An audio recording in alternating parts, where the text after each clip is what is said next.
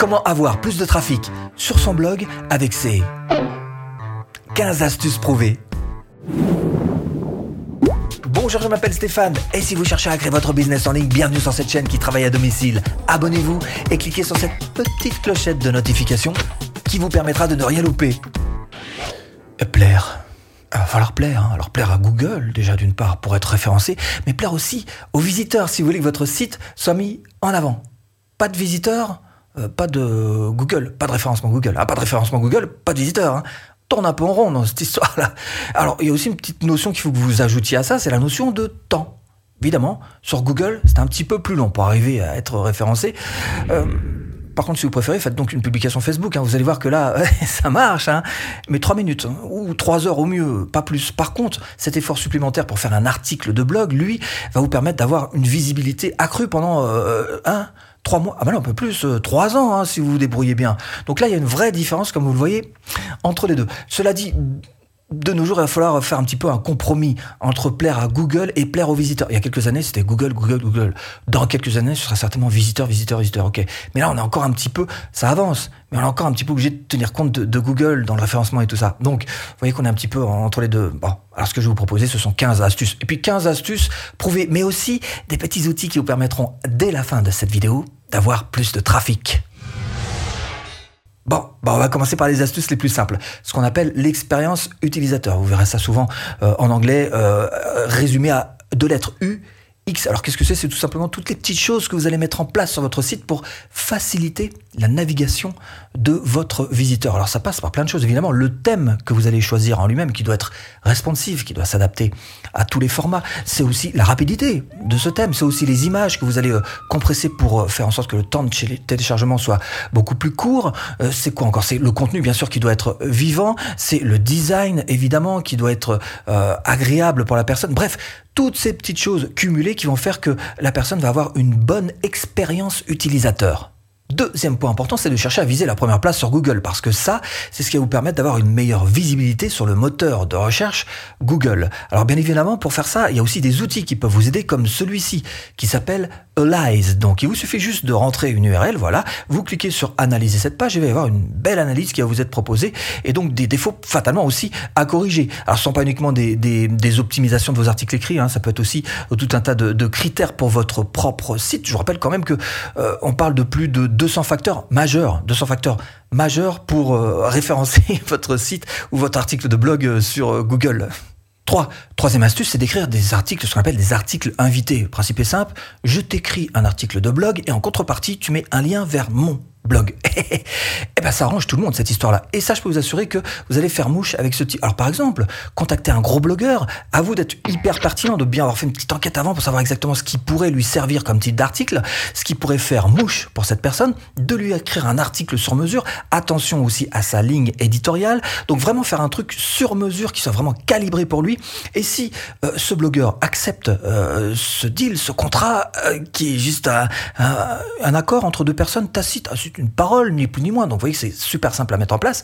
Et ben là, vous avez tout à y gagner parce que pour le coup, vous allez avoir bien évidemment du trafic euh, sur votre euh, site. Ça va vous apporter aussi de la notoriété grâce aux backlinks qui seront là. Et puis bien sûr, ça va vous aider à hop, euh, grimper sur le moteur de recherche Google. 4.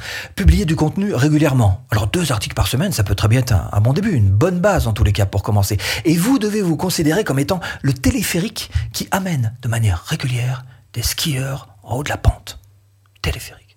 Ça tombe. Skieur. Outils Trello.com et avec ça vous pouvez euh, collaborer davantage et accomplir toujours plus de choses. Euh, Trello c'est l'un des meilleurs pour faire ce genre de, choses là. Votre objectif ça va être évidemment avec ça de pouvoir créer un planning éditorial. Alors où, quand, comment? 5 promouvoir sur les réseaux sociaux. Si vous voulez rester en, version organique, c'est-à-dire non payante, il va falloir réseauter. Ça veut dire euh, liker, euh, partager, commenter, si vous voulez exister. On est d'accord Attention, piège. Petit piège quand même. Hein. Si vous vous y mettez sur tous les réseaux à faire ça, vous êtes juste débordé et vous allez être inefficace. Hum, en simplifié. Facebook, le plus connu. LinkedIn, le plus professionnel. Pinterest, le plus imagé. Instagram, le plus à la mode. Twitter, le plus réactif. YouTube, le plus vidéo. TikTok, le plus jeune. À vous de choisir en tous les cas parmi toutes ces plateformes, celle qui vous ressemble le plus quelque part et celle qui vous permettre surtout d'acquérir du trafic. Et n'oubliez pas les petits boutons partage qui sont importants euh, sur vos articles de blog. 6. Alternez le contenu chaud et le contenu froid. Alors pour simplifier, contenu chaud, c'est toutes les actualités, toutes les news. Un petit problème quand même, c'est que les news passent, filent et défilent et s'effacent. Alors que par contre, le contenu froid, plus evergreen, ce qu'on appelle, c'est-à-dire du contenu qui est capable de tenir sur plusieurs années sans devenir obsolète, eh bien ce type de contenu va vous favoriser et va vous aider effectivement. Par exemple, euh, bah, par exemple cette vidéo, voilà, 15 astuces qui, elles, on est sûr qu'elles vont durer encore quelques années, qu'elles vont tenir dans le temps. Ça, c'est du contenu evergreen. 7. Échanger avec d'autres blogs, avec des forums. C'est une très bonne stratégie pour vous faire connaître que d'aller sur ce type euh, d'endroit et puis de balancer des commentaires. Attention, des bons commentaires, faut que ce soit quand même quelque chose de pertinent parce que si vous comptez balancer juste des liens, une avalanche de liens un soir de pleine lune, c'est une erreur. Hein. Il faut plutôt du dialogue et de la bienveillance. Donc rentrez dans le dialogue avec les gens, dans ces commentaires évidemment, et avec beaucoup de bienveillance, vous allez chercher à résoudre leurs problèmes, à répondre à leurs questions. 8 proposer des webinaires. Alors les webinaires, c'est un peu spécial, on a toujours l'impression que c'est fini, ça marche plus, il faut plus en faire. Hein. Et pourtant, c'est toujours là depuis des années. Il y a des outils particuliers euh, qui sont plutôt bien foutus, comme celui-ci par exemple, qui est euh, plutôt à la mode, hein, qui semble plaire à beaucoup de gens en tous les cas. Ça s'appelle Zoom, donc pour faire ce qu'ils appellent de la visioconférence. Donc vous prévenez votre communauté et au-delà, vous apportez du bon contenu, vous échangez sur le chat et vous instaurez de la confiance pour envoyer du trafic, du bon trafic là où vous en aurez besoin. 9. Ajouter des médias de format plus captivant. L'idée, c'est que vous réussissiez à faire glisser les yeux depuis le haut de votre page, très naturellement, doucement, jusqu'à la fin de votre page, sans jamais perdre le visiteur en attendant. Alors, iloveimg.com. Alors ça, ça va vous aider parce que ça va réduire la taille de vos images, ça va rendre donc le téléchargement plus facile et donc moins vous limiter peut-être en nombre d'images. En tous les cas, vous allez pouvoir penser à faire des infographies, des sondages, des concours. Et là, forcément, pour ce type de contenu, avoir des images, c'est mieux. 10. Payer de la pub, alors Google, Facebook ou autre. Alors avantage, c'est que tout de suite, ouf, vous allez avoir une, pluie de trafic, ça va être juste génial. Par contre, vous êtes bon pour payer à vie, hein, je vous le dis tout de suite. Et dès que vous vous arrêtez, euh, le soufflet retombe, se dégonfle et c'est fini. C'est mort. Alors par contre, il y a aussi des petits inconvénients quelquefois avec Facebook. Peut-être que vous l'avez remarqué, vous avez une pub qui monte, qui monte, qui fonctionne particulièrement. Vous vous dites, voilà, ça y est, elle est installée, celle-ci, elle a trouvé son public et effectivement, elle est rentable pour moi. Et puis, on ne sait pas pourquoi. Elle chute, doucement doucement, irrémédiablement. C'est un petit peu le piège de la pub, ça. Onzième astuce, utilisez Uber Suggest. Uber Suggest, un outil qui est euh, promu en ce moment par Nel Patel, il fait beaucoup de bruit autour, mais c'est vrai qu'il l'améliore aussi de plus en plus et vous pouvez faire plein de choses avec Uber Suggest et même gratuitement. Par exemple, des recherches de mots-clés, des idées de contenu, des backlinks à trouver, bref, il y a un vrai bon boulot qui a été fait sur cet outil.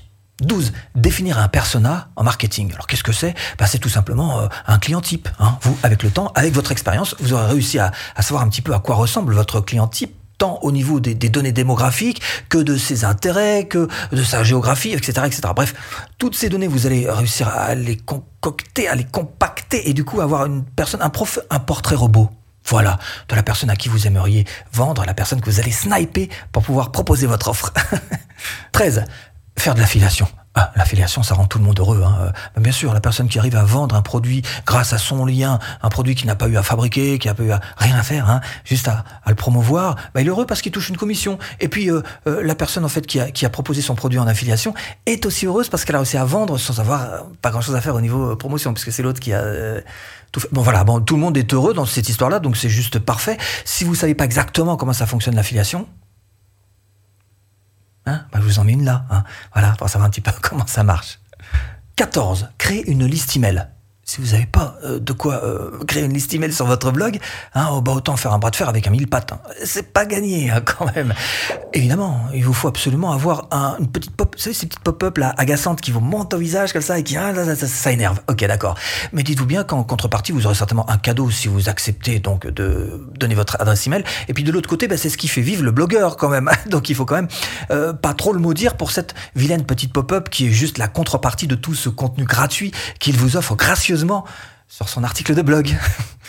15. Distribuer des cartes de visite. Il ah n'y ben, a pas que la vie sur Internet. Hein.